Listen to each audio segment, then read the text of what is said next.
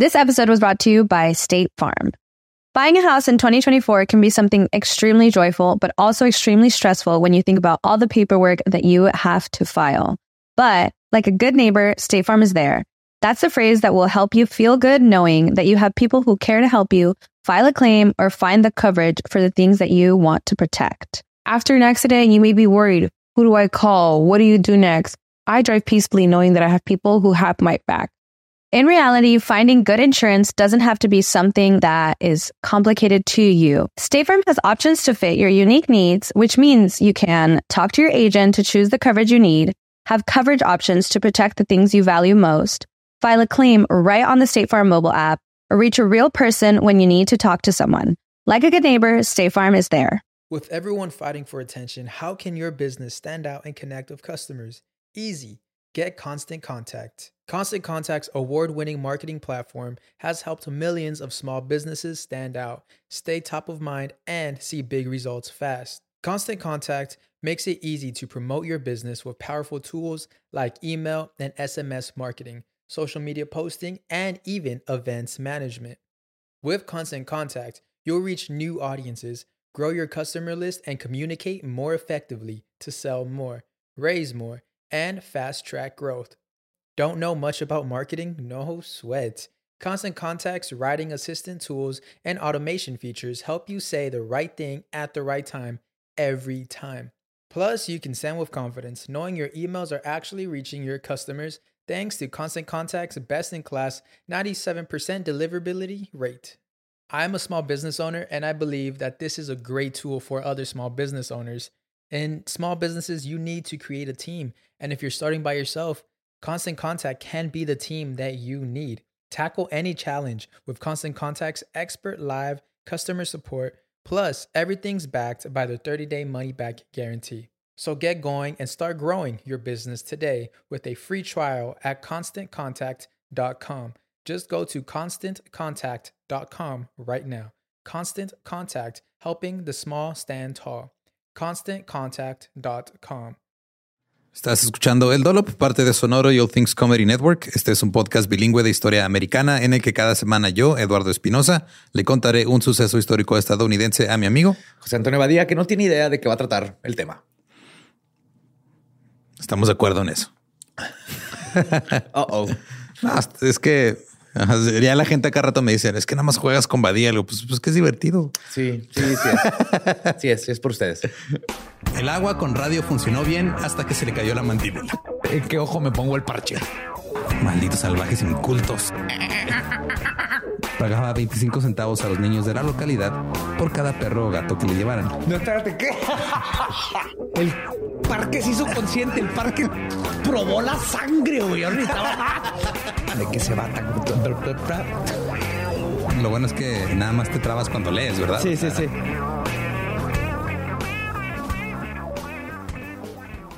30 de noviembre de 1943. James Mitchell nació en Stockton, California. Su hermano Arthur Mitchell nació dos años después, el 17 de diciembre de 1945, en Lodi, California. Sus padres, JR y Georgia May, eran de Oklahoma y los niños crecieron en Antioch, en California. Y por algún motivo había mucha gente de Oklahoma viviendo en Antioch. Ajá. Y durante toda su vida, ellos se referían a, a sí mismos como los Okies de Antioch. Oh, de son los Okies. Los Okies son de Oklahoma. Ah, ok. Entonces son los Okies de Antioch. de Antioch. Ajá. Desde una edad temprana, a los hermanos Mitchell se les enseñó que lo que se consideraba normal no importaba. Solo importaba la familia. O sea, los crió Vin Diesel. en los años 50 y 60, JR, su padre, se ganaba la vida como un taur. ¿Sabes lo que es un taur? No. Eh, es un güey que juega cartas profesionalmente y que es medio tranza. De hecho, hay una película de Vicente Fernández, güey, que se llama El Taur. Neta. O sea, es como un pool shark. Algo así, pero de cartas. Ok. Sí, este dice que existe esa película de Vicente Fernández porque mi abuela veía un chingo de películas de ese güey y está horrible, güey. Es, es terrible. O sea, el güey no sabe actuar. Es este, eh, digo, aparte de que resultó que era un acosador, pero Ajá. era terrible actor. güey. Eso resultó fue de Ajá. todo el mundo lo sabía y, y- y lo esperas. Ajá, nomás que salió a la luz. Así es. Ok. Eh, eh, también les enseñó a sus, a sus hijos la importancia de la the long con o la estafa de- A largo a largo plazo. plazo, sí. Y les transmitió una desconfianza hacia la aplicación de la ley. Cuando eran niños, una vez les ordenó que derribaran a un policía en motocicleta que iba pasando cerca de ellos. Chavos, ataquen ya, como les enseñé. A ver, mijo, vas o eres culo. Oh, papá, ok. Ahora, los hermanos Mitchell eran inseparables, se dirigían el uno al otro como Bob, se decían Bob el uno al otro porque era como que una broma que eh, ellos tenían entre ellos de que pues, eran básicamente gemelos, Ajá. eran la misma persona. Pero también había una clara diferencia entre las personalidades de los dos. Jim era el líder con grandes ideas y Artie era el bromista con el que todo el mundo quería pasar tiempo. Juntos eran el alma de la fiesta, güey, ya sea en la escuela, en donde los estuvieran, siempre la gente estaba ahí alrededor de ellos. Eh, se la pasaban mucho yendo al billar local. Es, también ahí toda la gente siempre se la pasaba enfiestando con los hermanos Mitchell. Y después de salir de la preparatoria, los hermanos se unieron al ejército porque era la única forma de salir de Antioch. Jim estuvo ahí durante dos años, luego fue al Diablo Valley College y luego se fue a la Universidad de San Francisco State. Esto fue durante el comienzo de la cultura hippie en San Francisco.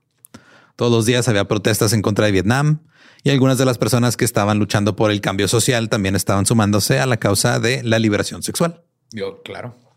Va junto con pegado, como se dice en México. El hombre al frente del movimiento de la liberación sexual se llamaba Jefferson Poland. Él había fundado la Liga de Libertad Sexual en San Francisco y en muchas otras ciudades también ayudó a fundar este pedo. Eh, Poland se sentaba desnudo en medio de campos universitarios como USF y UC Berkeley para llamar la atención sobre su causa. Entonces estaba un güey ahí encuerado sentado en medio de universidad y llegaban los güeyes a preguntar por qué hay un güey encuerado aquí y él les hablaba. joven, ¿por qué está encuerado? "Ah, ¿Has escuchado hablar de la libertad sexual? Oh my God, dime más. Claro que sí. Siéntate y no veas mi entrepierna, aunque sé que vas a ver mi entrepierna todo el tiempo. No puedo dejar de ver, son mis ojos, señor. Siento. Ahí en el área de la bahía se sabía que los capítulos de la Liga de la Libertad Social organizaban fiestas nudistas, que básicamente eran orgías. Según los informes, el grupo organizó al menos 28 en su primer año de existencia. ¿En un año? En un año, 28 orgías. Oh, nos perdimos esos tiempos. Eventualmente, Poland se separó de la liga y comenzó su propia iglesia, Claro. llamada la Iglesia de la Venus Psicodélica. En sus reuniones, todos los miembros fumaban marihuana y una de las mujeres era elegida para ser la Venus. Se acostaba en un altar, desnuda, le vertían miel en los genitales.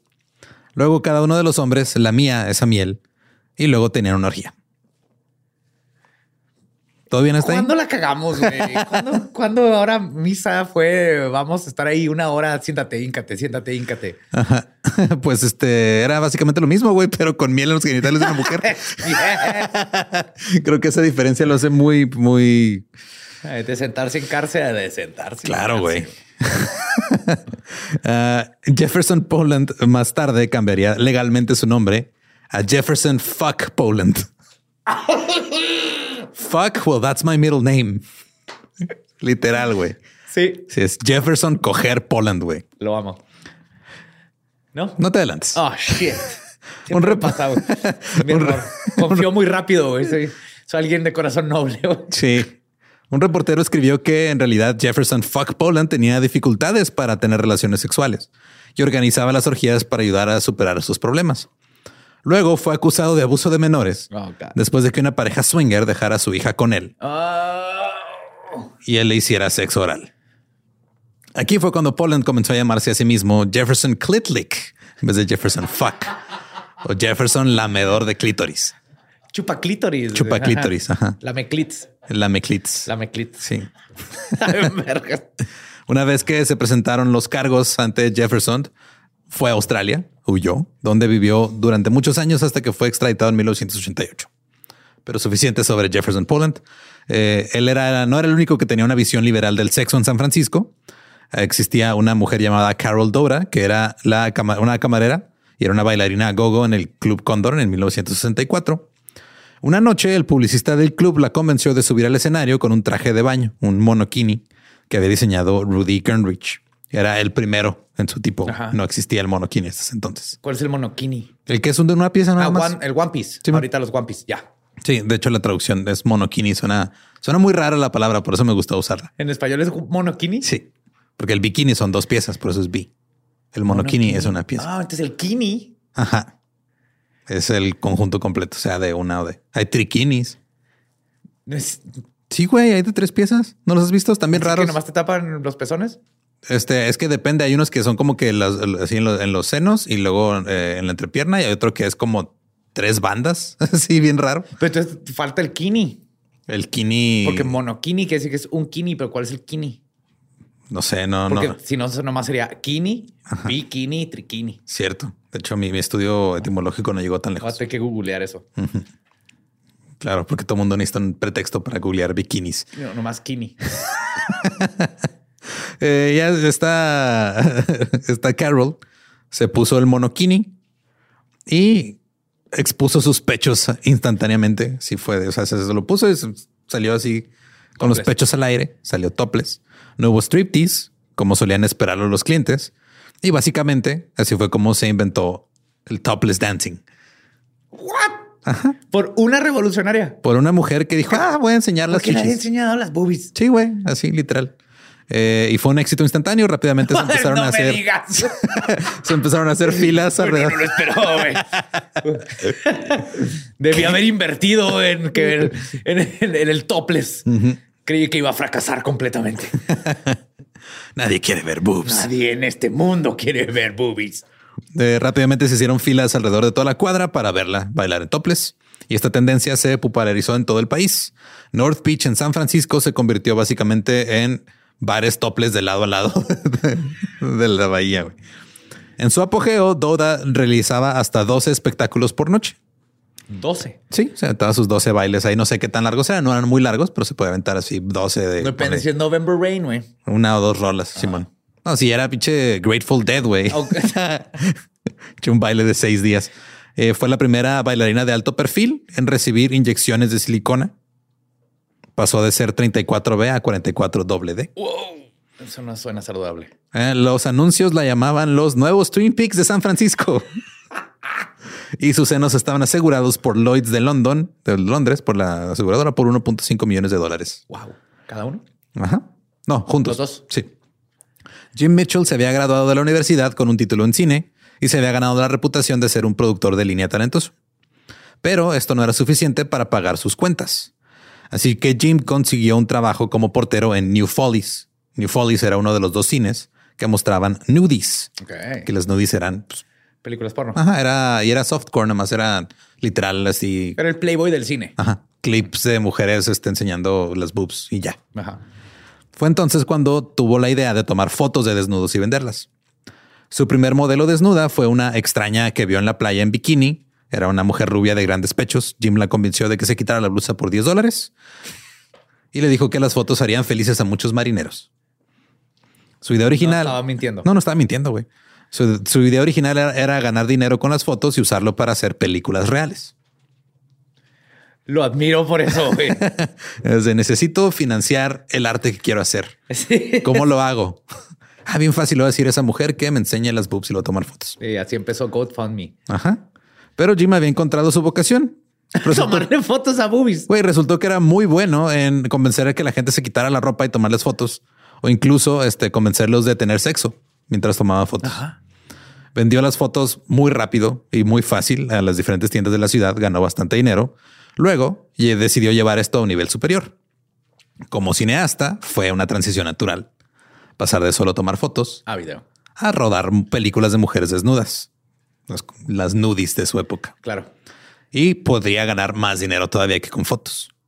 Hizo su primer nudie, filmó una mujer con la blusa descubierta, le pagó 25 dólares, fue una cinta que duró seis minutos, y se la vendió al cine al que trabajaba por 100 dólares.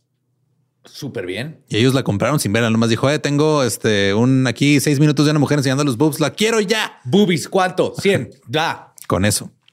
Jim podría hacer hasta tres nudies por semana y no era difícil encontrar participantes porque era San Francisco a finales de los 60 y el amor libre y todo este pedo Claro, del no había sexual esta era. idea de, ay, mis boobies son, hay Ajá, que sí. liberen el pezón. Ajá. Y también era una forma de que las jóvenes hippies ganaran dinero fácil, porque sí que digas, les gustaba mucho trabajar.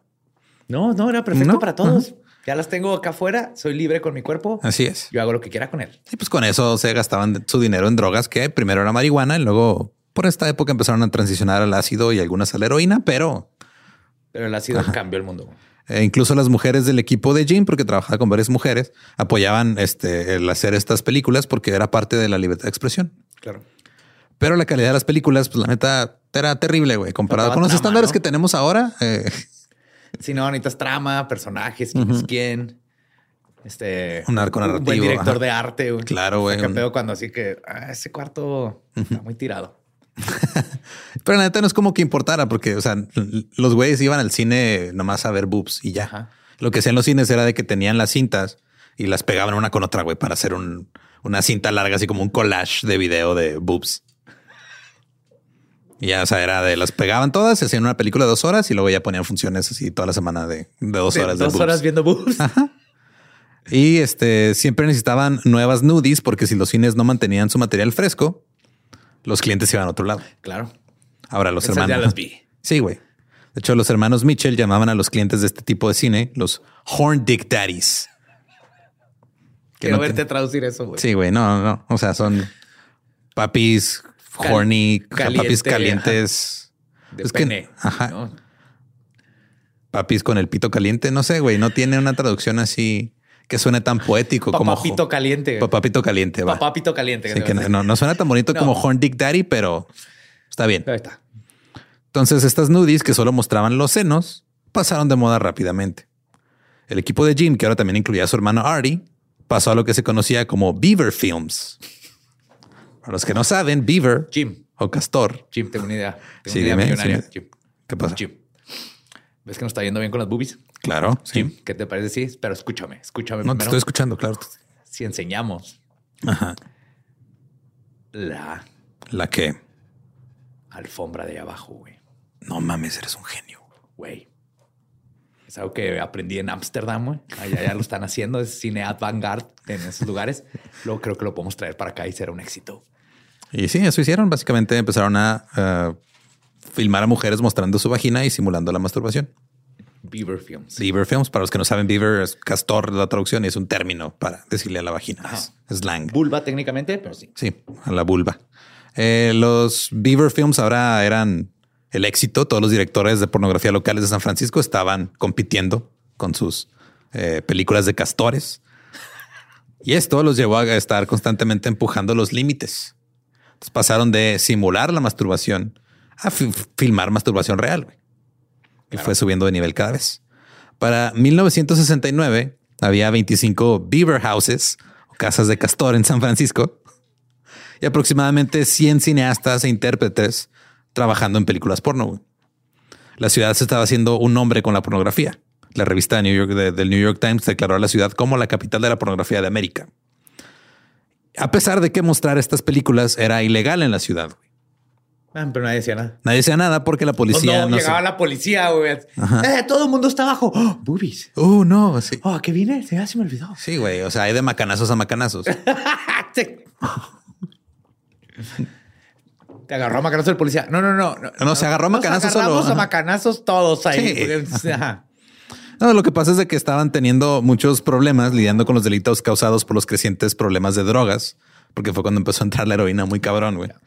Y el fiscal no procesaba los casos de pornografía porque pues, la neta no. No, no, estabas le- haciéndole daño a nadie. Entonces los policías no presentaban los casos porque pues, no los iban a procesar y ya lo- los dejaban ser. A nadie le importó, nadie se quejaba, incluso la supervisora de la ciudad, Diane Feinstein, que sigue ahí viva haciendo cosas. sí. Sí, güey, tiene, güey, te- estamos en el 69, ahorita esa mujer tiene como 430 años, creo. Fácil. Eh, apoyó a los residentes que veían pornografía en los cines, les dijo, usted está bien, háganlo siempre y cuando no perjudiquen a otros, Exacto. hagan su desmadre. Muy bien, Feinstein. Después de hacer cientos de películas, los hermanos Mitchell querían más. Querían abrir su propio cine. Uh. Jimmy y Artie juntaron cada centavo que tenían, pidieron prestado a todos y cada uno de sus conocidos y empezaron a buscar un cine. El espacio que necesitaban eh, debería cumplir con dos cosas. Estar cubierto de plástico y tener un chingo de dispensadores de crema. Algo así. La primera es que tenía que estar en un vecindario seguro para que los este, papás pito caliente eh, no tuvieran que preocuparse que los asaltaran. Pues sí, güey. Lo último. Lo último que quieres es que estés ahí en un momento muy vulnerable. Sí. O deja tú, lo último que quieres tener que explicarle a tu esposa Que te, Que te asaltaron, cuando fuiste a ver boobies. Así es. Y vulvas, porque ya están haciendo vulvas. Ah, ya habían vulvas también. Ajá. Y también otra condición es que tenían que poder poner sus nombres por todas partes para que la gente supiera, porque pues eran los O'Farrell, este Ajá. se llamaba O'Farrell Theater, el del que con- construyeron eventualmente, pero eran los hermanos Mitchell, presentan el O'Farrell Theater y pues ya los hermanos Mitchell tenían su nombre como directores porno en la ciudad. güey. Entonces era como que su propio Branding. su propio branding, Simón. Después de varios rechazos, los hermanos convencieron al propietario de un antiguo concesionario de Pontiac en la calle O'Farrell para que les diera un contrato de arrendamiento a largo plazo. Pintaron las ventanas de negro, colocaron 200 asientos de teatro y montaron un estudio de cine en el piso arriba. Entonces podían grabar arriba y luego proyectarlas abajo. Beautiful. Así nació el O'Farrell Theater. Abrió durante la primera semana de julio del 69. Al final de esa semana había ganado 600 dólares. La próxima semana había ganado mil dólares. Se fue volviendo muy popular. Pero la tercera semana, nueve policías patearon la puerta del cine, arrancaron la película que se estaba reproduciendo en el proyector, derribaron los muebles y les dijeron a los empleados que vendrían a buscar a los hermanos Mitchell. Los hermanos Mitchell en realidad estaban escondidos arriba, no porque tuvieran miedo de que la policía los estuviera allanando por pornografía, sino porque tenían un chingo de mota.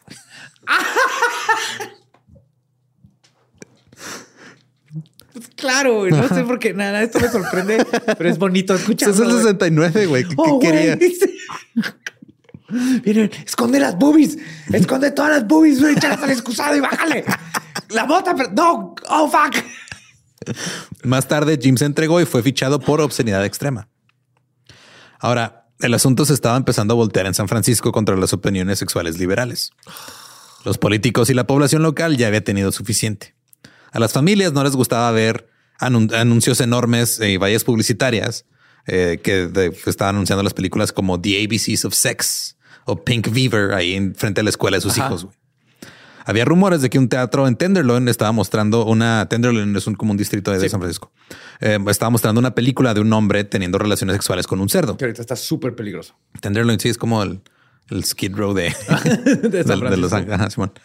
Este, entonces tenían este rumor de que estaban ahí en Tenderloin, eh, pues un güey cogiéndose a un puerco en una cinta. ¿Neta? Sí, Es como el Donkey Show de Tijuana. algo así. O sea, estaba grabado y nomás ponían la cinta, güey. No, no, este, no sé si era un burro pintado de cerdo. Sí, porque en Tijuana se supone que es en vivo. Ajá. Y había un nuevo fiscal de distrito que ahora sí encontraba ofensiva la pornografía y sí estaba procesando los casos. La policía trató de presionar más a los cines. Durante las redadas comenzaron a arrestar a los clientes y acusarlos de ver material obsceno. Eh, O sea, yo vine, a ver, me dijeron que iba a estar Home Alone 2.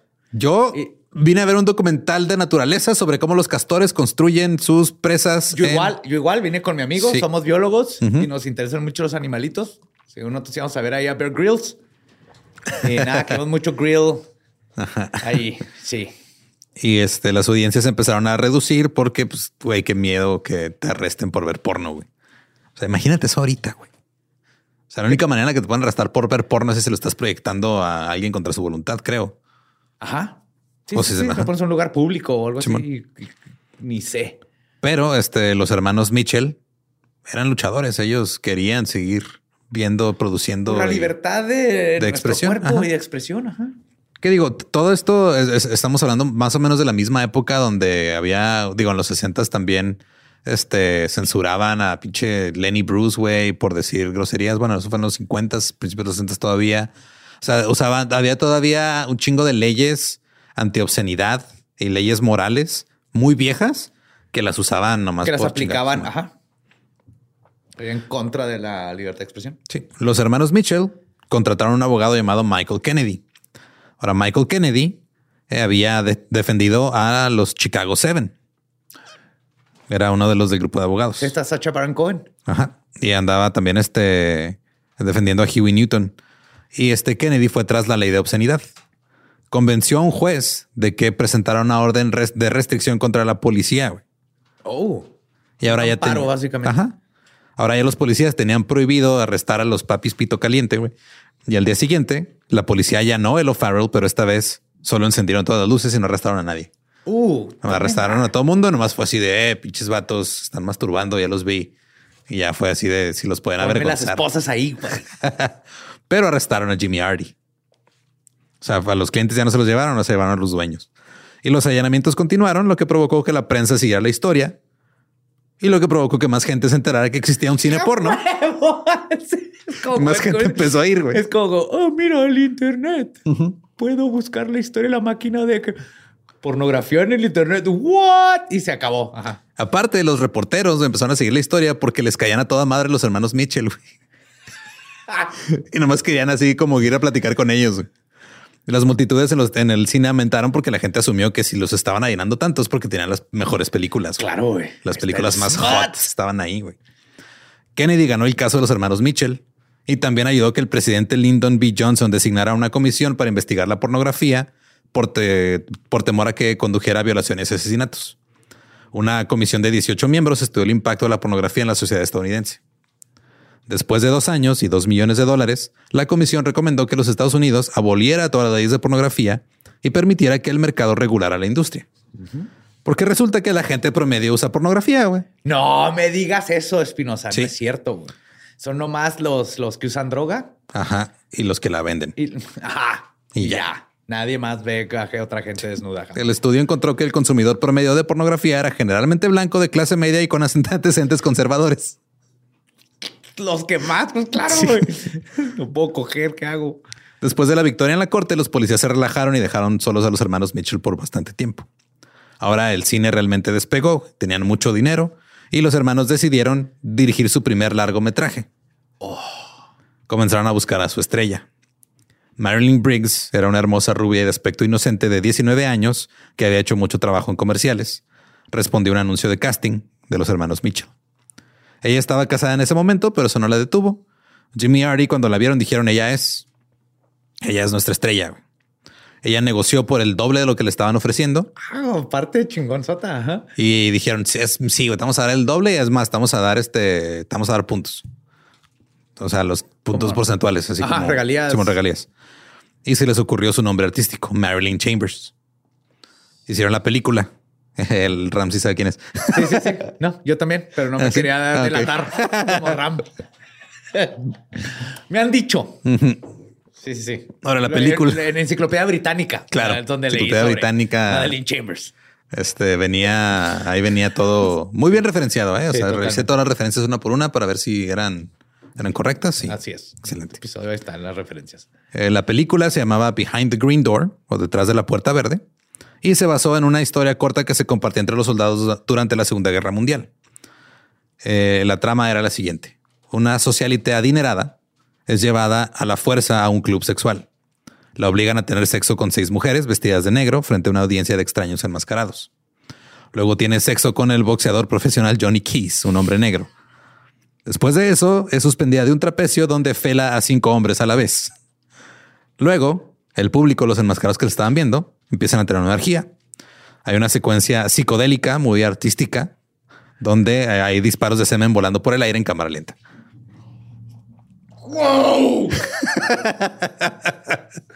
Kubrick no vale verga, güey.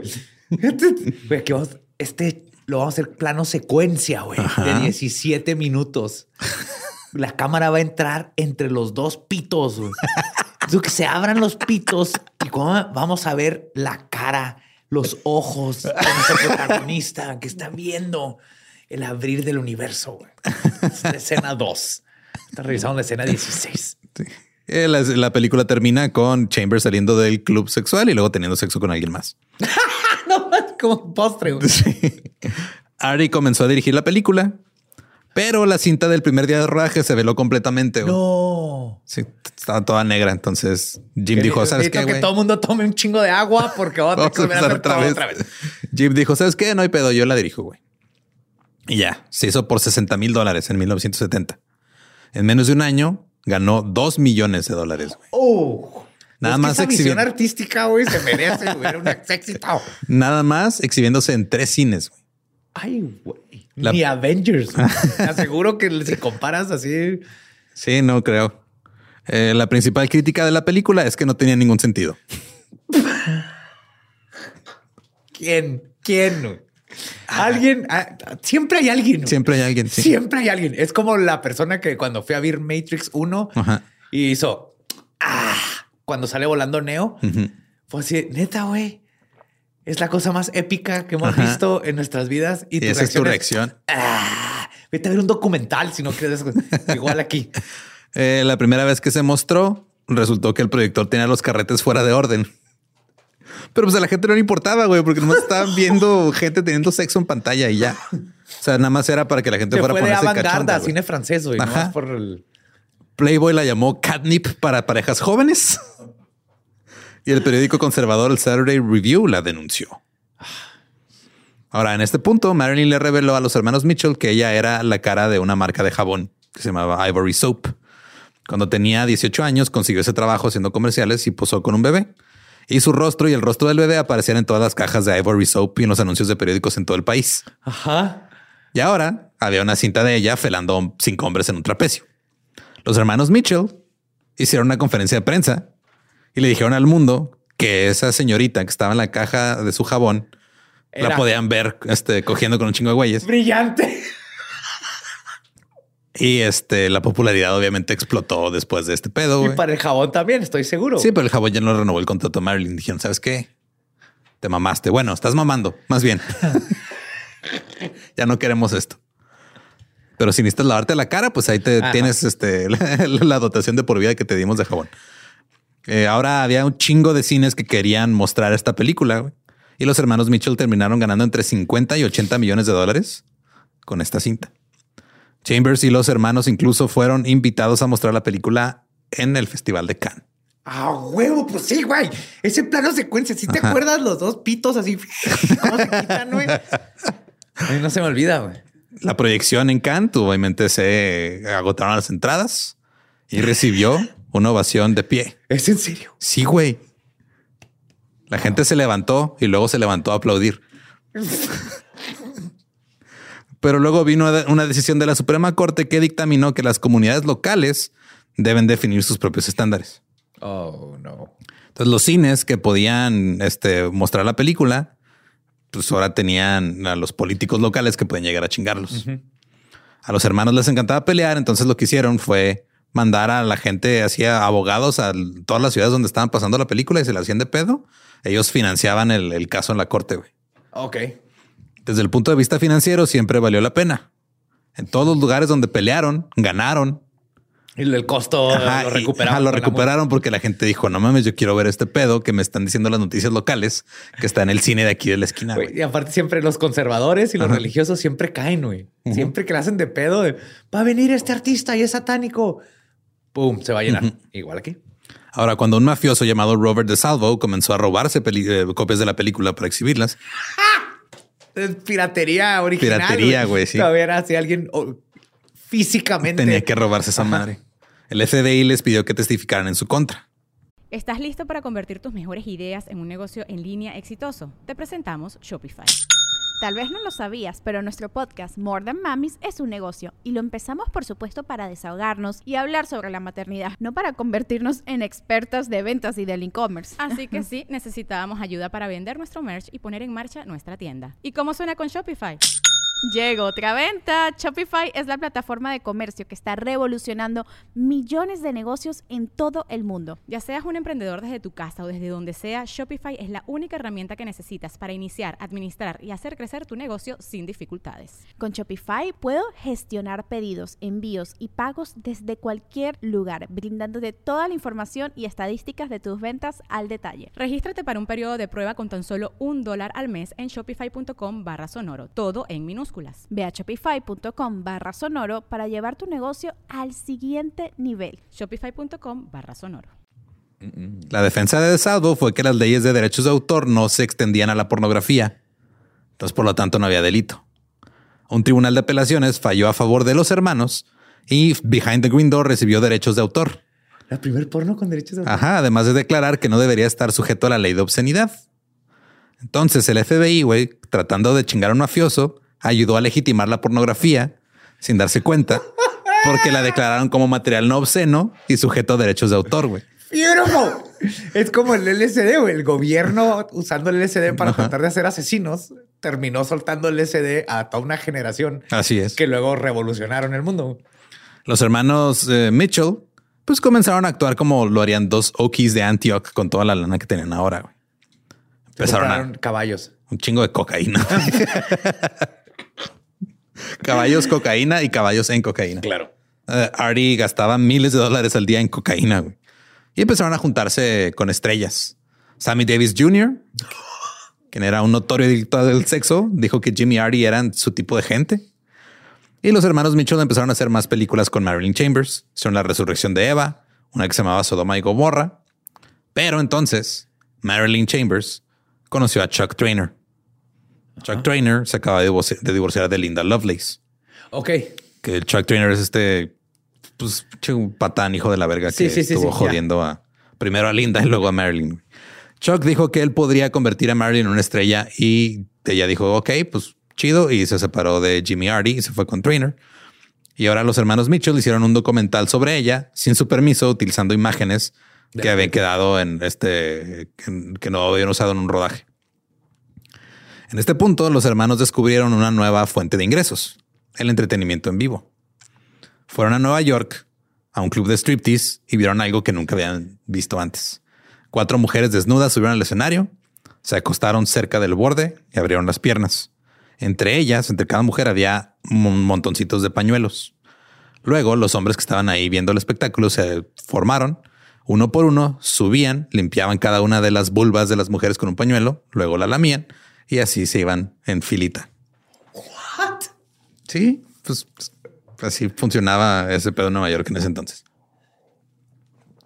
Y este era así como una especie de, pues sí, línea de producción, güey, pero era línea de lamer vulvas. Ajá.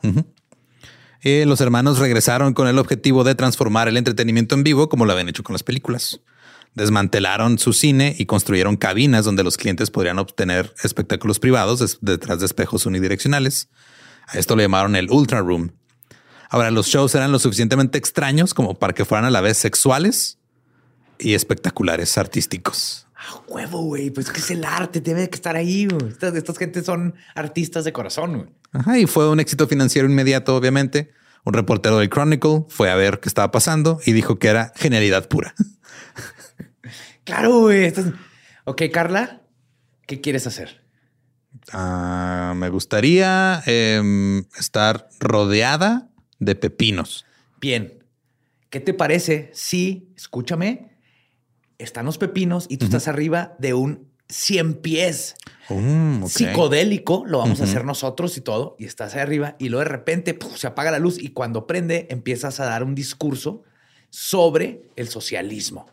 ¿Puedo meterme un pepino mientras lo hago? Claro que sí. Y embarras tus boobies en el, en el vidrio. Y este seis meses después llegó la policía a allanar este pedo otra vez, arrestó a seis personas y solo recibieron multas y citaciones, pero los hermanos Mitchell dijeron no, no, güey, nosotros nos encargamos de Por este pedo. Ajá. Y las, las pelearon en la corte y decidieron ir más allá de esto. güey. Después de la redada, comenzaron a permitir que los clientes pegaran sus rostros a las vulvas de las bailarinas por periodos cortos de tiempo. También empezaron a tener algunos shows de sexo en vivo. Cuando se corrió la voz, también se corrió la gente. Había un chingo de filas alrededor de la cuadra queriendo ir a ver a gente coger en vivo. Claro. Sabiendo que las redadas anteriores no, no habían funcionado, la policía se detuvo y los funcionarios de la ciudad, principalmente Diane Feinstein, trabajaron para limitar este cuántos lugares así se podrían abrir, cuántos teatros o cines. Pero el alcalde liberal George Moscone solo aceptó una moratoria de cuatro meses en los que no se iban a abrir nuevos clubes. Ah, Ok, dijo por cuatro meses no pueden haber nuevos y luego ya dense. Esto nada más levantó los ánimos de los Mitchells. Abrieron la sala Copenhagen Intimate. Era una habitación grande en la que se sentaban algunos hombres en la oscuridad sobre almohadas con espejos detrás de ellos. Los hombres sostenían linternas, mientras que las mujeres desnudas salían y tenían sexo entre ellas y solo eran iluminadas por las linternas de los espectadores. Güey, eso está bien, pinche. Eso es un performance, güey. O sea, ahorita lo hace un artista y es un performance. Y, Sí. y- y, este, el- todo el mundo estaría, wow, es que es la idea de cómo la visión solo ve una parte del momento, pero eres parte de, pero al mismo tiempo no estás siendo quien trasciende. Tú decides que se ve, pero no puedes participar. Los tocas con la luz. Son los fotones los que te conectan con el acto sexual, pero todos somos sexuales. Luego las mujeres gateaban hacia algún miembro de la audiencia se paraban de manos y luego se dejaban así como caer hacia enfrente. escorpión? Ajá, como escorpión. Y les ponían la vulva en la cara a los que estaban ahí sentados. Luego abrieron la sala New York Live, que pues era un strip club normal. Y luego también abrieron el Cine Stage, donde podían ver películas porno otra vez. Pero también funcionaba como escenario para cuando tenían a grandes este, estrellas visitando. A Frank Sinatra a las 8, a las 7. No, estrellas porno. Ah, ok. Como aquí en el paso, en el, ¿cómo se llama? El Red Parrot. Red Parrot. ¿Todavía existe esa madre? Sí, todavía súper existe y nunca lo hemos visitado. No, nunca hemos ido. Eh, Eh, se supone que los shows están así de épicos. Simón. Eh, ahora, sí, de repente llegaban ya estrellas de que habían estado en cine porno o que se habían hecho famosas bailando y tenían sus shows ahí. Eh, Marilyn Chambers llegó a dar show ahí otra vez después de que este, empezó a ser manejada por Chuck Trainer. Las bailarinas ganaban 25 dólares por baile o acto. Pero los Mitchells eran innovadores sexuales y tenían una nueva idea. Oh my God. Organizaron una reunión y les dijeron a las bailarinas primero, tal vez no van a estar contentas con lo que les vamos a decir, Pero van a vender alitas y cerveza. Se va a llamar Hooters. ¿Qué les parece? No, too soon. Too soon. Ok. les dijeron, ok, confíen en nosotros. Le estamos pagando 25 dólares por baile, pero ahora nos los vamos a pagar el salario mínimo de ahora en adelante. Pero van a recibir propinas yendo hacia el público. ¿Inventaron el dólar en el calzón? Sí, güey. Ustedes van, se sientan en el, en el regazo del hombre, le bailan y les van a dar propina. Y tenían razón, güey. Los hermanos Mitchell se ahorraron dinero en salarios y ahora las bailarinas están ganando muchísimo más de lo que estaban ganando antes. Estaban ganando hasta 400 dólares por noche. Y esto era, este, esto revolucionó bien cabrón el striptease.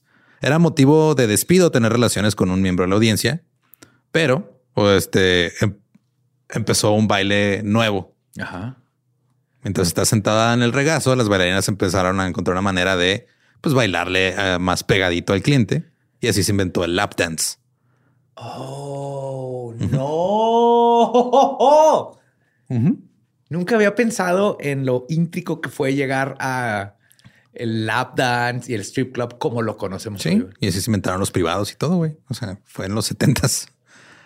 Pero luego, en noviembre de 1978, el ex supervisor Dan White entró a la oficina del alcalde George Moscone, lo mató a tiros, caminó hasta la oficina del supervisor Harvey Milk, el primer político que haya abierto en la nación, y lo Ah, mató a Milk, tiros. ajá. Feinstein era ahora el alcalde o alcaldesa. En cuestión de meses, él O'Farrell otra vez estaba siendo allanado nuevamente. Porque Feinstein como que... Pues al primero era que sí, está bien, hagan lo que Y quieran. luego- y luego ya fue de, ah, me están el- presionando, güey. Y pues Necesito volver a ganar y yes, siempre pasa. en la redada más grande en el O'Farrell, la policía arrestó a 29 personas, siete bailarinas, siete miembros del personal y 15 miembros de la audiencia. La policía también encontró una pistola calibre 45 con un clip de banana ilegal, que son clips más largos. O sea, no tiene forma de banana. Tú sabes a dónde me fui totalmente. Claro. El tema me llevó a dije que es un clip de banana. Eh, dos rifles, una escopeta recortada y varias armas. También había una bolsa de mota y algo de cocaína. Pero como la orden de cateo no cubría ni armas ni drogas, no, No pudieron usar ese pedo como evidencia. güey. Ni poder, ni pudieron presentar cargos por ello. Cuando las leyes funcionan bien. Los hermanos respondieron a esta redada poniendo el número de teléfono de la oficina de la alcaldesa en su marquesina todos los días. Cuando ella, Era las boobies, hija. cuando ella lo cambiaba, ellos también lo actualizaban en la marquesina y las personas enojadas siguieron llamando. En, en 1980, en junio, los hermanos realizaron una conferencia de prensa para anunciar que iban a cerrar el teatro O'Farrell. Fueron acusados de cargos de prostitución y cerca del final de ese año, el club reabrió. Al final lograron pelear contra todos los cargos. El abogado Kennedy se había mudado a Nueva York y sus honorarios eran muy caros, pero contrataron a Paul Halvonick, que era el jefe del capítulo de la ASLU en el norte de Carolina, que es esta asociación de las libertades American Civil Liberties este, Union, que pelean por pues, todas las causas que tengan que ver contra la ley mal, mal aplicada. El fiscal de San Francisco era Bernard Walter, que era un ex monje budista que odiaba la pornografía. Oh, God. Walter envió agentes encubiertos para tomar fotos en el club con cámaras infrarrojas y dijo que las fotos mostraban a bailarinas frotándose las entrepiernas este, con, con las manos. Entonces eso ya era Se están tocando la entrepierna con la mano, se están fingiendo masturbarse. Eso ya Ya es demasiado. es demasiado. El juez Brown dijo, yo no veo lo mismo. Todo se ve rojo con amarillo. Voy a tener que ir en persona a investigar. Sí, el, el juez dijo, "Eh, no está pasando nada ilegal y dejó que el club este, siguiera abierto. Walter envió más policías encubiertos para tratar de encontrar todo lo que pudieran. Después de 18 meses, año y medio, Walter acusó a los hermanos de desobedecer la orden del juez Brown y de estar en desacato al tribunal. Los hermanos Mitchell estaban preocupados, se hicieron algunos cambios. Pusieron este plexiglas en las cabinas del Ultra Room para la sana distancia. Para que no, pueda haber Sí, contacto.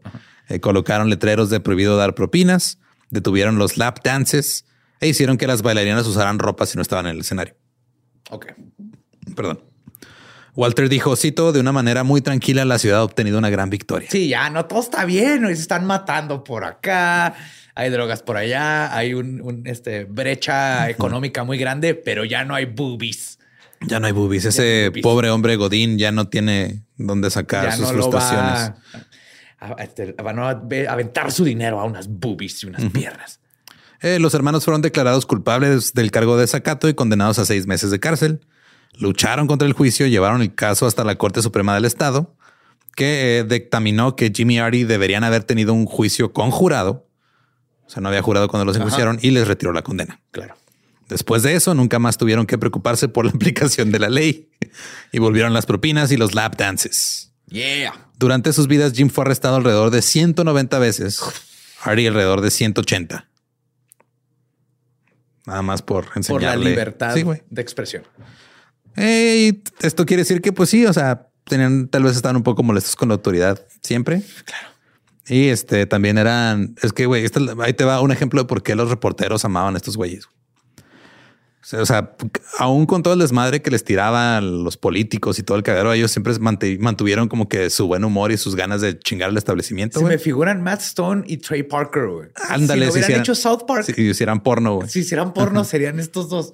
Ahí te va. En 1983, la reina Isabel visitó San Francisco, güey. Espérate, empezó a tapar. Déjame, empiezo, déjame mentalizo eso. Ok, Ajá, continúa, por favor. Los hermanos dieron una conferencia de prensa el día antes de que la reina viajara en un barco por la bahía. Dijeron que estaban desplegando a la Marina Republicana Irlandesa. Ese era el nombre que le dieron a cientos de gaviotas a las que los hermanos iban a alimentar con kilos de, de caballa, un tipo de pescado, con la esperanza de que una se cagara en la reina. No mames, los amo. Obviamente los reporteros cuando están en la conferencia de prensa están cagados de risa, güey. Así, no mames. Esto es brillante, güey. porque- Ay, güey. Al día siguiente, la reina lució un vestido de lunares así polka dots azul con blanco y Jimmy Artie dijeron a huevo se lo puso porque así va a disimular que si la caga una paloma o una gaviota, perdón, ganamos. Eh, Marilyn Chambers volvió a actuar en el club de los hermanos. Ya estaba casada con Chuck Trainer, Chuck Trainer era un hijo de la verga, güey. La tenía viviendo como estrella porno todo el tiempo, o sea, 24/7. Y usándola, Usándola para mal él pedo, sacar dinero. Ajá. O sea, por ejemplo, si estaban en una... Li- A él sí estaba prostituyéndola. Simón, cuando digo ejemplos de lo que hacía, que también lo uso con Linda Lovelace, cuando pedían este servicio a la habitación en algún hotel, la obligaba a que le hiciera sexo oral al, al que les llevara este pedo Como como propina, güey. Simón.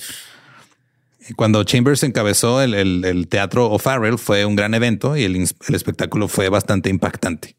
En su primera actuación, una de las bailarinas que trabajaba con ella abandonó el escenario antes de que terminara el show, llorando después de que esta Chambers le hizo que le metiera el brazo por el trasero, casi llegando al codo.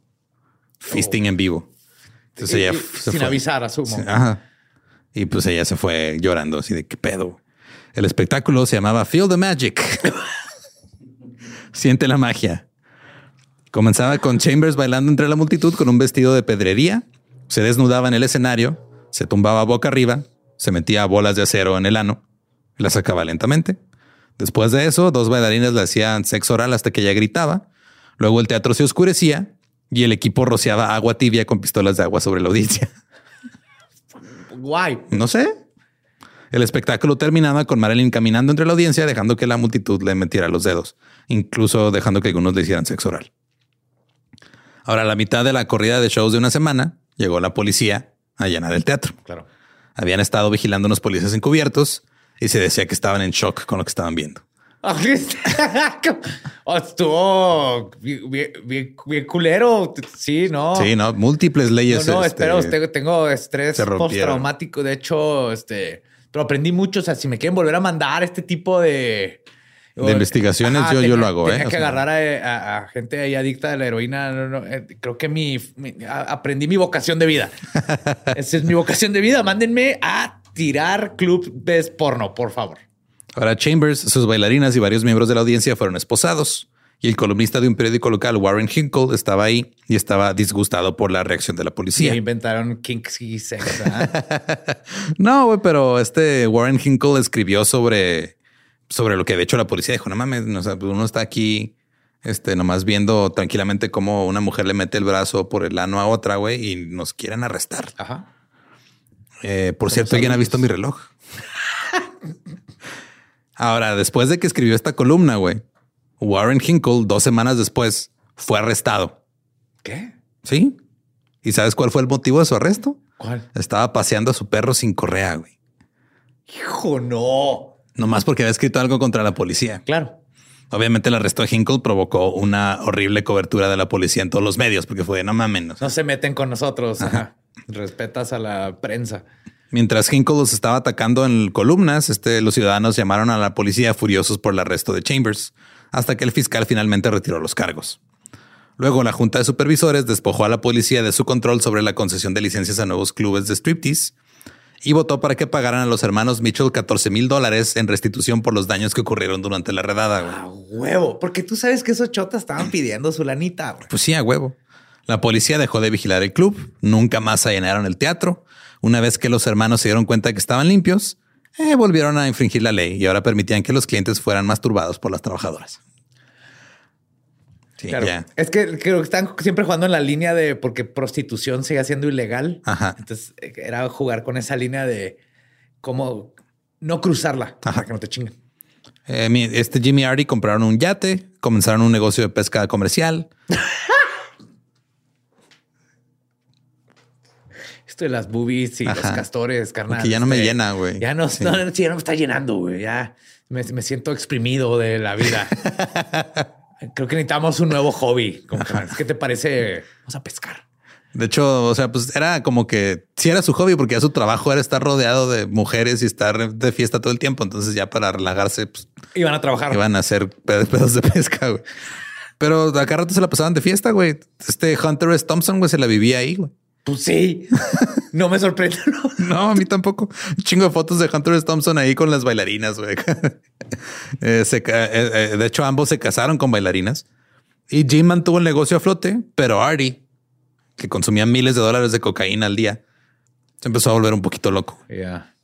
empezó a meterse con cualquiera, se metía con las bailarinas, incluso desde algunas este, dicen que llegaba y cogía con ellas antes de que tuvieran que salir a, a bailar. Y pues obviamente el segundo matrimonio de Artie no funcionó. No. Así que ella comenzó a salir con, eh, perdón, él comenzó a salir con la bailarina Elisa Flores. Ella era conocida como Missy Manners. Era hija del vicepresidente de la Universidad de Utah y era ex asistente de eh, el senador Orrin Hatch. Se mudó al área de la bahía para realizar sus estudios de posgrado y ahí participó en el concurso Miss Nude America. Sí, Miss América desnuda. Ajá. Luego participó en un concurso de baile amateur ahí en el teatro y ganó. Y ahí fue donde conoció a Artie en el teatro Farrell. Comenzaron a llamarse regularmente. Su primera cita estuvo llena de largas conversaciones y terminó con ellos haciendo el amor en el suelo de la sala de Artie. Oh. Missy pensó que había encontrado su alma gemela. Pero en su segunda cita, Artie apareció en una limusina llena de devotos de Rajneesh. What? Si no sabes quién es Rajneesh, no te preocupes. Este eh, tendrá su episodio pronto. Pero si sabes quién es, es este Osho, güey, de Wild Wild Country. Sí, exactamente. O sea, mi what fue de que. Sí. Sí, güey, este güey andaba ahí con ellos. Eh, después de que Missy entró a la limusina, Artie la empezó a tratar mal, la insultó, le dijo puta cerda y ella empezó a llorar y él la agarró del pelo y le dio una bofetada. Oh, fuck. Missy dijo que ya se iba a ir. Claro, Artie le dijo que no tenía las agallas para irse. Entonces ella se quedó. Fueron a un restaurante, bebieron cantidades interminables y Missy terminó arrastrándose debajo de la mesa y dándole sexo oral a todos los hombres y mujeres que estaban en la fiesta. Después de eso se volvieron inseparables. Missy se metía a las drogas que se metía Artie y se metía con las mismas personas que se metía Artie. Una relación súper, súper tóxica. Tóxica, sí. En ese momento, Artie era conocido como Party Artie o como Party Hardy Artie. Y él estaba a cargo de la parte social del negocio. Él era el RP, güey. Sí, era el vendedor. Simón. Perdón. En 1985, los hermanos Mitchell hicieron Behind the Green Door, la secuela. Oh, no, neta. Sí. Ya sé, vamos a saber qué pasó. Sí, ya vamos a saber qué pasó. Vamos a saber dónde cayeron todos esos mecos que fueron volando. Eh, y la grabaron en un día de 16 horas de trabajo. Iba a ser el primer film porno de gran presupuesto que presentara a todos artistas teniendo sexo seguro. Y Missy iba a ser la estrella. Ok. Pero Missy no quería ser filmada de ninguna manera que mostrara penetración. Y la película tenía muchas escenas incómodas de sexo protegido y había muchos guantes de goma y condones. Y había este, múltiples escenas de sexo con una mujer que tenía obesidad y la gente dijo, ¿qué está pasando? güey?" Y no les gustó. Ajá. La revista Hustler dijo que era la decepción del año. Y la noche en la que se estrenó en el Teatro Farrell, Artie, hasta su madre en coca, caminó frente a los este, reporteros que están en noticias y gritó repetidamente a la mierda con Ed Meese hasta que Jim llegó y lo quitó. Ed Meese era el jefe de gabinete de la Casa Blanca de Ronald Reagan, que creó una comisión para acabar con la pornografía. O sea, bien, está en contra, pero ese no era el momento. Así es. Cuando la película fracasó, Artie renunció a contribuir al negocio y nada más se la pasaba todo el día pisteando y metiéndose coca. güey. Comenzaba su día bebiéndose una pinta de tres cuartos de vodka y un cuarto de jugo naranja. Eso sí a mi abuelo. pero sin la coca. Ajá. Pero sí, que era así su juguito de naranja con un chocito de vodka. No, que era al revés. Era su juguito de vodka con un chocito de jugo naranja. Eran tres cuartos de vodka Pues y bueno, un cuarto de jugo ¿qué? naranja. Si te puedes pensar, la gente dice que ¿qué? Nomás le cambiaron el nombre a mimosa. Y eso es lo mismo. Es alcohol con jugo de naranja, es la mejor forma de, de despertar. Eh, él dijo, si voy a trabajar o no, igual termino ganando la misma cantidad de dinero. Entonces, ¿qué diablos? ¿Para qué voy? Jim trató de cortar el flujo de dinero de Artie para que dejara de meterse drogas. Y Artie respondió haciendo cosas como amenazar con bombardear el teatro, a menos que le pagaran miles de dólares. Y pues Jim, siendo el hermano mayor, pues siempre era de, "Ah, pues, Toma. Sí, le daba su dinero. Ahora, cuando Missy comenzó a hacerse de su propio nombre en el negocio del porno, del porno, Ari se portó mal con ella y empezó este, a, abusarla. La, la, cada rato la golpeaba, güey. Un día la arañó toda la cara. Él la empezó a engañar.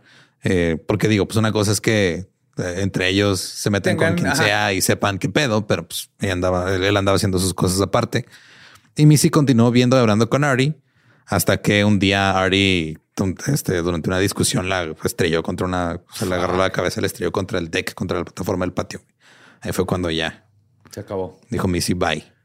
Y ahí es donde lo debieron haber metido al bote, güey. Sí, Ahora güey. sí. Jim se cansó del negocio de la pornografía y comenzó un periódico contra la guerra. Con Warren Hinkle, al güey que arrestaron por pasear a su perro sin correa. Qué chingón. Se llamaba War News. Estados Unidos se estaba preparando para la primera guerra de Irak y Jim se inspiró en el movimiento contra ella. Pero Jim estaba haciendo todo esto ya sin su hermano, güey. Esto Sí, era parte. Artie estaba volviéndose muy paranoico. Se la pasaba siempre con su 9 milímetros en su cangurera. Y cuando se ponía borracho, nomás sacaba la pistola y empezaba a agitarla. A diferencia de antes cuando se sacaba la verga y comenzaba a agitarla. Y se la pasaba prometiendo que iba a entrar en rehabilitación, pero nunca lo hizo. El 27 de febrero de 1991, Jim dijo que ya estaba harto y estaba terminado, que se iba a divorciar de Artie, lo iba a sacar del negocio. Hizo que un abogado llamara a su hermano y le dijera que si no cambiaba su estilo de vida, se irían por caminos separados. Solo estaba tratando de empujar a Artie para que recuperara la sobriedad. Claro. Artie respondió llamando al teatro y amenazando con volarle los sesos a la novia de Jim. Oh my God. Y luego llamó unas horas más tarde para disculparse. Este, esto, es que te dives pa a tu, a tu morra, güey. Ajá. Sorry, güey. O sea, es que andaba bien. Like, sí, fuck you. Voy a matar a tu morra, me vale. Eh, güey, no, sorry, güey. Sorry. No, no, me- es que no encuentro mis Hot Wheels. Y pues, este, obviamente, ella no aceptó la disculpa. Dijo, güey, dijiste que me vas a volar los sesos. Si no hay disculpa, no, no lo va a arreglar. Eh, esa tarde también la ex esposa de Artie eh, lo vio y fue a apuntarle con un arma a la novia nueva de Artie para reclamarle cosas porque pues, no, no, no eran parejas muy estables, que digamos. Luego Artie tuvo una discusión con su madre. Le dijo, ese hijo de puta no me quiere dar dinero. Ah, perdón, tu hijo no me quiere dar dinero. Yo hice el porno con él. Y después de tener esa discusión con su madre, Ari llamó a la casa de Jim. Jim no contestó, pero dejó un mensaje en la grabadora. Dice mi mamá que yo inventé lap dance, entonces me tienes que respetar, carnal. Y luego cerró con un te voy a matar, hijo de puta. Jim llegó a su casa esa noche, escuchó el mensaje, le dijo a su novia, oye, ahí vengo, voy a cuidar al güey que te acaba de amenazar con volarte los sesos, porque es mi hermano. Ajá. Y le llamó también a un amigo para que lo acompañara, lo, lo viera allá. güey. Se fue, pero agarró el, un rifle calibre 22 de su que tenía el hijo de Jim, nomás por si las dudas, antes Ajá. de irse. Eh, Artie estaba desnudo en la cama con su nueva novia Julie cuando escucharon que se abrió la puerta y escucharon un disparo. Artie se puso los pantalones y gritó quién está ahí. Luego corrió hacia el pasillo sosteniendo una botella de cerveza. Se escucharon gritos, un forcejeo y más disparos. Julie encontró a Artie muerto. No. Le habían disparado tres veces y el tercer disparo le atravesó el ojo derecho. Un oficial de policía conducía cerca de la casa de Artie y vio a Jim caminando por la calle y estaba caminando raro, como que la pierna derecha no la movía bien. Ajá. El policía le gritó a Jim y Jim comenzó a, caminar más rápido ignorándolo. Lo persiguió el policía y lo encontró escondido atrás de un auto tratando de sacar un rifle de sus pantalones. Oh. Por eso no puede caminar. no. Jim fue acusado de asesinato. Volvió a contratar al abogado Kennedy. La defensa de Kennedy fue que Jim fue a la casa de Artie nada más para asustarlo. Ajá. Y dijo, si en realidad quisiera que Artie muriera, no tenía que hacer nada porque Artie se iba a matar solo con tanta cocaína y o se iba a terminar suicidando. güey. Sí, sí. El jurado rechazó el cargo de asesinato, No. ¿Se la creyeron? pero encontraron a Jim culpable de homicidio voluntario. Ok. Fue sentenciado a seis años de cárcel. Solo cumplió tres años de condena. Después de salir, comenzó un fondo llamado el Fondo Artie, que recaudaba dinero para un centro de rehabilitación local, porque, o sea, güey terminó matando a su hermano, pero no quería matar a su hermano, güey. O sea, él sí quería asustarlo nada más, güey.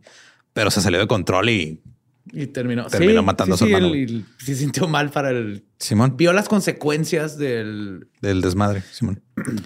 Y este Jim murió en el 2007 de un ataque al corazón y fue enterrado junto a su hermano en Antioch. Oh. Pero este algo pasa en esa familia, güey, porque uno de los hijos de Jim, James Mitchell, fue arrestado en el 2009 después de matar a golpes a la madre de su hija con un bat de béisbol Oh my God. en la fiesta de cumpleaños del primer año de su hija enfrente de la gente, güey. No. Ajá. O sea, el güey pues, este, la empezó a golpear y agarró a la niña y huyó. Fue condenado y sentenciado de 35 años de cadena perpetua. El O'Farrell Theater siguió operando hasta el 2020. ¡Wow! Sí, siguió. ¿Sigue- O sea, ya cuando sí se murió cuando se murió este Mitchell, pero luego la, la administración la agarró uno de los socios de él que se quedó trabajando con él Y junto luego lo con mató los. COVID. Ajá, güey.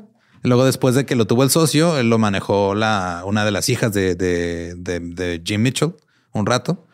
Y este, lo que estaba leyendo fue, o sea, ya estaban teniendo problemas financieros y ellos le calculaban que a lo mejor les quedaban unos dos, tres años así de, de, De vida, güey. Pero el COVID fue el que los terminó de chingar. Y pues ahorita Imagínate Ya- ya no la existe, cantidad de fantasmas de mecos que hay ahí, güey. chingo mecoplasma ahí. Tanta historia, güey. Tanto material genético que está ahí, ahí. Ahí va a crecer la nueva civilización. Cuando se acabe todo, de ahí va a salir así el nuevo animal ¡ah! que va a evolucionar al nuevo sapien. Y la neta, o sea, todavía hay, hay un artículo donde este, relatan todo el pedo que va a cerrar y todo. Y pues toda la gente que trabaja ahí está como que, güey, o sea, no mames, este es uno de los lugares donde tratan mejor a las bailarinas, güey. Este es de los lugares como más icónicos, más emblemáticos, tiene un chingo de historia, pero pues ahorita ya, o sea, había la historia, el testimonio de una bailarina que decía, güey, o sea, pues yo trabajé aquí cuando estaba bien joven y luego este, me casé, tuve un hijo, empecé a tener pedos de lana cuando me separé del papá de mi hijo y todo y, y me dieron chance de volver, güey, y aquí seguí trabajando y todo bien. O sea, Como como que cualquier pues, negocio, ¿no? Sí. estaban como aguitados de que, ah, no mames, sí sabemos que se iba a acabar, pero pues no tan rápido y por culpa de este otro pedo. Y, Wow. Güey, este contrataban, o sea, si buscas así como fotos, hay murales que dejaban que artistas pintaran afuera del lugar, güey. Estaba ahí el anuncio todavía así de O'Farrell Theater, Live Girls and shit. Y estaba ahí todo el pedo. Y ya no nos tocó. No, ya no. Y esa es la historia de los hermanos Mitchell y la pornografía en San Francisco. Increíble. que güey, o sea, la película que hicieron Behind the Green Door fue la segunda después de Deep Throat más importante, güey. De, de- Sí, de porque yo me acordé de. Deep Throat, la de Behind the Green Door no la conocía. Sí, man. Esa fue. Y, y Marilyn Chambers fue la segunda Ajá. pornstar más importante después de Linda Lovelace de su época, güey. Y Chuck Trainer las hizo mierda a las A dos. las dos. Así es. Chuck sucks fucking balls. Ajá. Probablemente sí, sí, Sí. le gustaba. Eh, recuerden que nos pueden seguir en todos lados como arroba el Dollop. Si quieren escuchar el episodio eh, original en inglés, es el episodio 225 de The Dollop, The Birth of Porn. Ahí me pueden escuchar, en, eh, seguir en todos lados, perdón, como arroba ningún Eduardo. Ahí me encuentran como el va diablo. Sí, si no conocen su historia, pues qué pendejos, güey, un chingo de porno en la historia. Yeah, porn. Libertad de cuerpo. Consensuado siempre. Sí. Tu cuerpo es tuyo. Haz lo que quieras. ¿Estás listo para convertir tus mejores ideas en un negocio en línea exitoso? Te presentamos Shopify. Tal vez no lo sabías, pero nuestro podcast More Than Mamis es un negocio y lo empezamos por supuesto para desahogarnos y hablar sobre la maternidad, no para convertirnos en expertas de ventas y del e-commerce. Así que sí, necesitábamos ayuda para vender nuestro merch y poner en marcha nuestra tienda. ¿Y cómo suena con Shopify?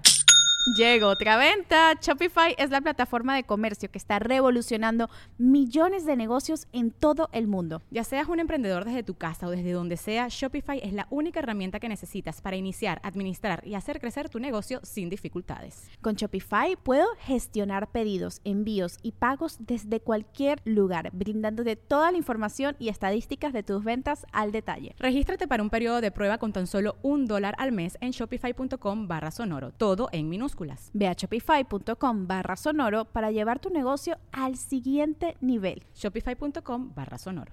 You know how to book flights and hotels. All you're missing is a tool to plan the travel experiences you'll have once you arrive. That's why you need Viator. Book guided tours, excursions, and more in one place. There are over 300,000 travel experiences to choose from, so you can find something for everyone. And Viator offers free cancellation and 24 7 customer support for worry free travel. Download the Viator app now and use code Viator10 for 10% off your first booking in the app. Find travel experiences for you. Do more with Viator.